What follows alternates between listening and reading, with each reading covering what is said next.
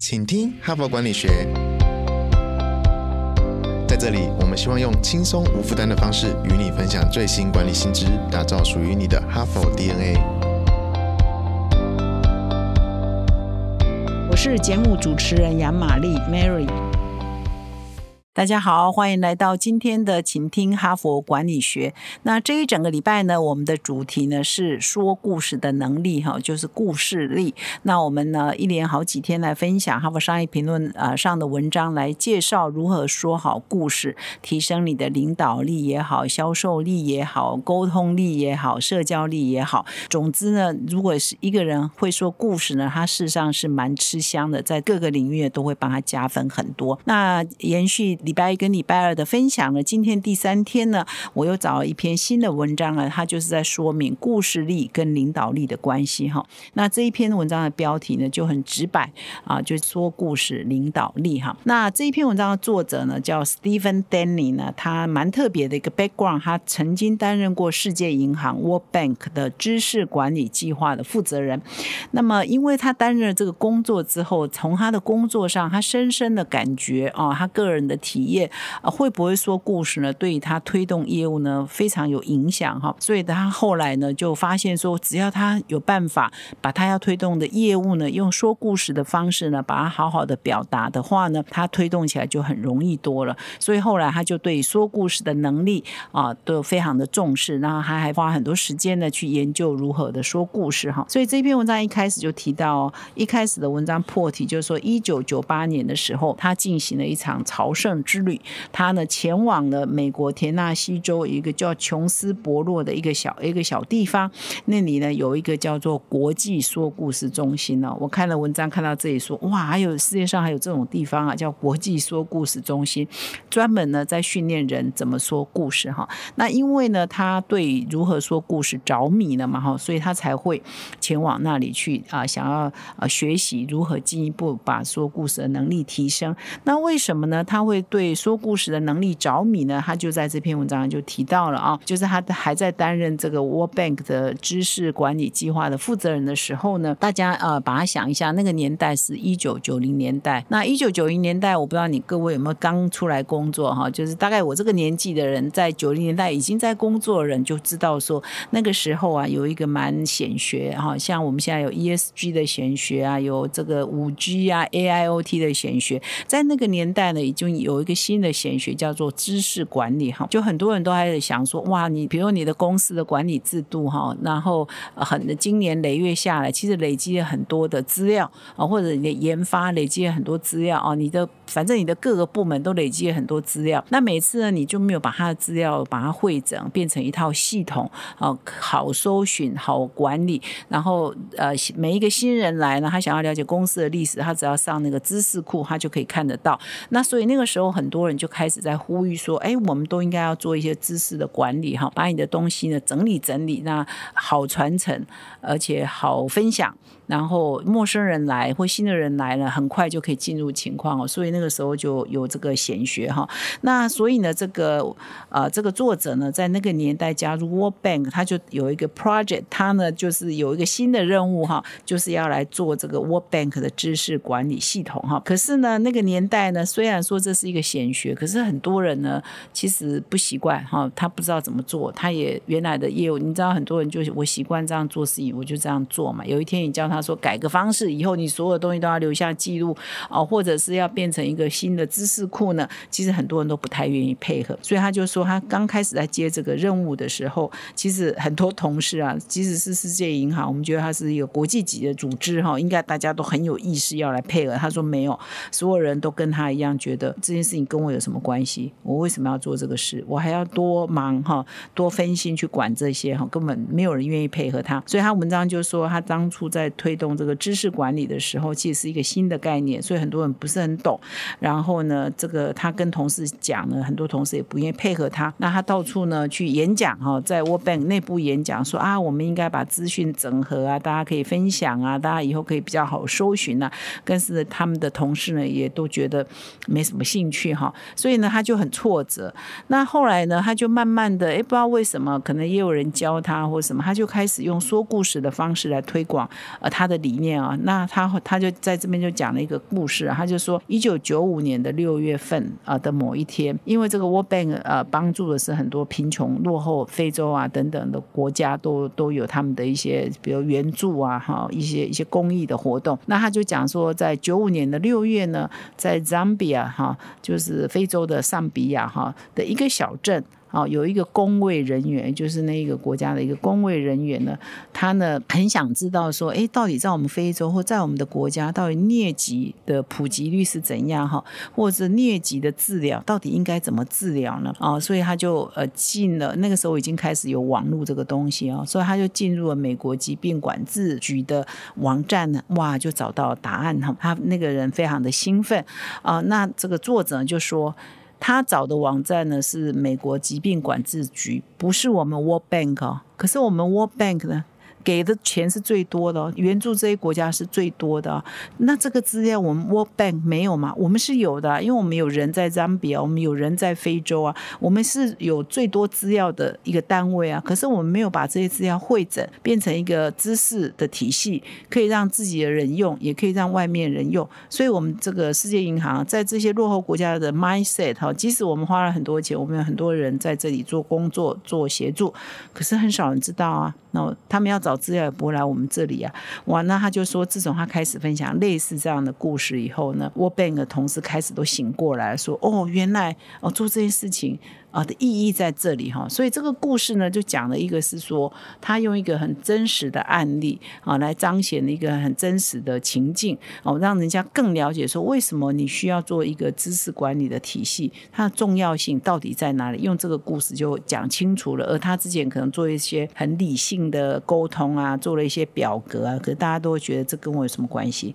可是他讲了一个 Zambia 一个公务人员的小案例呢，诶，他就觉得有感。啊，所以这个也就是一个说故事的威力，也就是在这里。所以这个作者就说啊，他就开始跟他的同事说啊，尽管我们对各种类型的贫穷议题了若指掌，尽管我们对非洲这些落后国家的了解了若指掌，我们的知识呢却没有办法给别人使用，因为我们没有进入内部的系统嘛，哈。所以呢，从此之后，同事呢就接受他的意见，所以他就工作呢就开始可以很顺利的推动。所以这边呢就是来彰显说说。故故事的力量，那也就是为什么呢？他啊后来会去这个国际说故事中心，想要去朝圣，想要再进一步去学习到底如何说好故事哦。因为他亲身感觉到、感受到说故事的威力哈。结果蛮有趣的，他这篇文章说，他到了这个说故事中心去受训的时候呢，这个老师啊，就就老师在上面带嘛哈。然后这个作者就分享了刚刚谈到 Zambia 那个公务员的那个小镇的故事哈。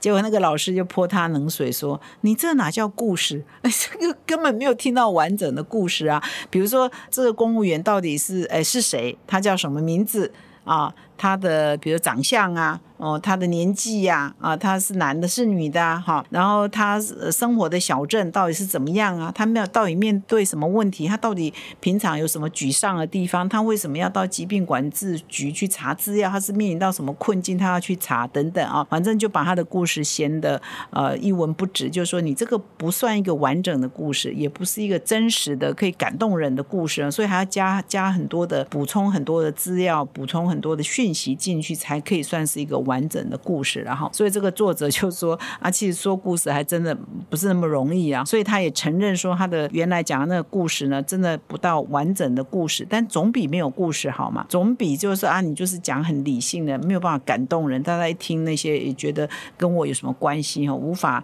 无法用同理心去了解说做这件事情的重要嘛。所以总比没有说故事好嘛哈。所以总之呢，这位作者呢，经过啊那时候已经是他讲的那个朝圣之旅。是一九九八年嘛，哈，所以后来呢，他就真的成为一个说故事专家，而且呢，就一直在讲说说故事呢，对领导力呢是会非常非有帮助的哈。那么作者呢，也真的蛮有趣的，他把这个说故事到底有什么呃神奇的功能呢，做了一个表格哈。它的有四个构面呢，就是这表格就哎，你说故事可以达到什么目标？那在这个目标底下，你的说故事呢要有什么要诀？哈。那你用这样的要诀来说故事，可能激发的反应是什么？然后呢，你可能。呃，在这样的情况下，你的故事大概要长得什么样哈？所以有四个象限。那么据他的整理呢，这个说故事啊，可以达到七大目标，有七大功能、七大目标。第一个目标是你要激励别人啊，跟你一起往前哈，有激励的作用哦。只要你故事说得好，你可以激励别人。比如说面临我们公司要做变革的时候，你要带领人做变革的时候，如果你可以讲一个具备变革的好故事哦，比如说发生在别一家公司。啊，他们如何用很短的时间，领导人用什么方式，一个真实的故事，他们就推动了公司的变革。那你如果可以讲得好的话，你就可以让这个听的同事呢，啊，我也想要效法啊，激起他们的想要效法的心呢，就可以带领大家呢。采取行动来改变这个公司。那第二个说故事的目标呢？目的呢，就是可以让别人来更了解你、更认识你哈，知道你是一个什么样的人。比如说你的出身啊、你的背景啊、你的家世啊、你的价值观啊。如果你故事说得好，是可以让别人更了解你。那因为透过你的故事，他可能更了解你之后呢，也会更信任你，而且对你呢产生了一个同理心哈。那他这里呢，文章要举一个例子啊，就是说大家知道在八零九。九零年代，Jack Welch 就是 GE 的前执行长，一代的经营之神嘛，哈。那他当然现在过世了。那他曾经在他的回忆录里头，呃，提到过说他小时候的一段故事，就是说他小时候有一次去打冰上曲棍球的比赛，结果他输了。输了之后呢，他就把这个球棍呢丢在冰上啊，呃，就是非常生气，就把球棍丢了，丢在他的冰上。结果这个他妈妈会呃就骂他说：“你这个混球啊，如果你不知道怎么当输家，你就永远当不了赢家哈。所以呢，他就用这个故事来彰显说，哎，他的家世哦，他从小教育是怎么样的，就更容易引起别人的信任，更了解他这个人哈。所以呢，就是说故事哈。如果你有听我昨天跟前天的节目，我我们也一直在强调说，说故事一定要忠于自己，说你自己的故事。呃，说你自己的故事之后呢，你是传达你的价值观、跟你的信仰、跟你的宗旨、跟你的使命哈，都可以。透过一个好的故事来表达哈，所以第三个这篇文章提到说故事可以达到第三个目标就是传递价值观哈，就是啊我是一个怎样的人是可以透过故事来讲的哈，比如说啊我们古代哈。我们在还没有这个现代科技的时候，古代也没有灯光哈，那不是部落的人呐、族人呐，就会晚上围着萤火啊，那咱们听长老啊、听巫师啊，在讲这个我们属于我们这个部落，或属于我们这个森林，或属于我们这个草原的寓言故事嘛哈。那从这个寓言故事呢，其实很多可能就是祖先留下来的，有可能有有一些是真实的，有一些可能是传说。但这些寓言故事呢，其实都蕴含了这一个族人、这一个部落的价值观。跟他的精神哦，跟他的呃传奇哦，都会在这故事里头蕴含。那这就是他们代代相承的这个传统嘛的文化嘛哈，这就是传递价值观一个非常经典的方式，也是透过呃部落的长老或巫师来讲故事嘛。那说故事呢，还可以达到第四个目标，激励第四个目标就是你也可以促进合作哈。一个故事说得好，可以让大家可以更团结合作。那我现在就要讲快一点，因为时间越来越短哈。那第五个说故事的可以达到的目标是反制谣言哈，就是说，如果你办公室内有很多的谣言啊，有一些是很不正确，或者有一些会引起民心的纷乱呢，你也可以用说故事来反制这些谣言哈。待会儿我回过头来再把这个他举的例子呢，再来跟各位分享哈。那么第六个呃说故事的目的呢，可以分享知识哈，透过说故事来把一些比较硬的东西呢可以传达，是分享知识的方法。第七。个就是带头迈向未来，带领大家迈向未来哈。这也是如果故事说得好，也可以有这样的技巧呃跟功能。到最后大家听完你的故事之后呢，大家就卷起袖子说：“哎，好吧。”我们就开始吧，我们就动手吧。常常如果故事说得好，也会有这样的效果。那这里呢，我特别呢对反制谣言的这一个呢蛮有趣的哈，我来跟各位做分享哈。就是我们在在公司内上班，每一个组织呢都好像有各式大大小小不同的传言嘛哈。某某人怎么了啦？某某人跟某某人是不是吵架啦？某某长官是不是对某个部署不满意啦？我们公司是不是要重整啦？这个部门是不是要被裁撤啦？这个主管是不是要被调动啦？谁名声？暗降谁暗降名声哈。我们在组织内总是充斥着这些各种大大小小的呃谣言哈、流言，我也也不一定叫谣言啊，叫流言啊。总是好像你会觉得空穴不会来风，但是好像这些事情的真实性也不一定完全的准确哈。所以他这里特别针对这种情况来来提到说，如果你是呃这个高阶主管啊，你是这个公司的招高阶主管，而是充满了各种谣言啊或者流言，那你怎么办呢？哈，他说，如果是有一些流言谣言呢，事实上是假的，那你一直说我要来澄清，我要来澄清，你反而越描越黑，有的时候会越描越黑，或者是说，呃，因为呢，可能一开始没有多少人理这个谣言，可是因为你一直在澄清、澄清、澄清到最后，好像大家都知道这个谣言哈，所以，但是呢，你都不处理它，好像呢就变成这个默认了哈，也不一定是很好。所以呢，这个时候其实用故说故事的方式哈，有时候是嘲弄，有时候是幽默呢，有时候可以来化解这些呃这些不实的留言对组织所产生的一些副作用或者是杀伤力哈。不过呢，他这里并没有具体的举一个案例，然后说，诶，比如说什么样的情况，他用什么的方式来解决哈。但是呢，他是举一个原则哈，说有时候你用说故事，有一点扮一点嘲讽，扮一点。呃，自嘲或者是扮一点开玩笑的方式来说一些故事，有时候对遏制谣言、遏制流言也是会有帮助的。那么以上呢，就是提到说故事的威力哈，说故事跟领导力的关系，一个七以及七个哦，说故事可以达到的功能哦，也就是目标激励别人哈，反制谣言、促进合作啊，或者是传递你的价值观等等，有很多不同的功能啊，都是说故事这一件事情做得好就可以带来的附加价值。哈，所以说故事是不是真的很重要？那我不知道你各位呢，各位听众平常是不是一个说故事高手？如果不是的话，呃，就你可以来读读我们哈佛，我连续三天介绍这几篇文章啊，对你应该都是很有帮助的。那一样呢，就像上一周我谈的这个团队协作的能力呢，很多能力呢都是可以被训练的，可以被培养的，不是天生你就会说好故事啊。所以你还是可以训练你自己，你还是可以培养你自己，所以就。读哈佛的文章开始吧。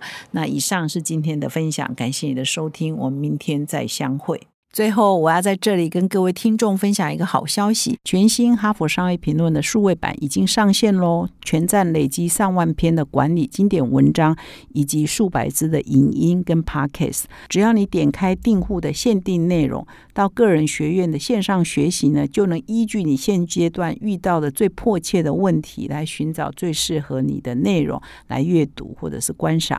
从管理自我、管理团队到管理事业，《哈佛商业评论》的个人学学习语呢是最符合云端时代的学习法，现在就开始哦！感谢你的收听，我们明天再相会。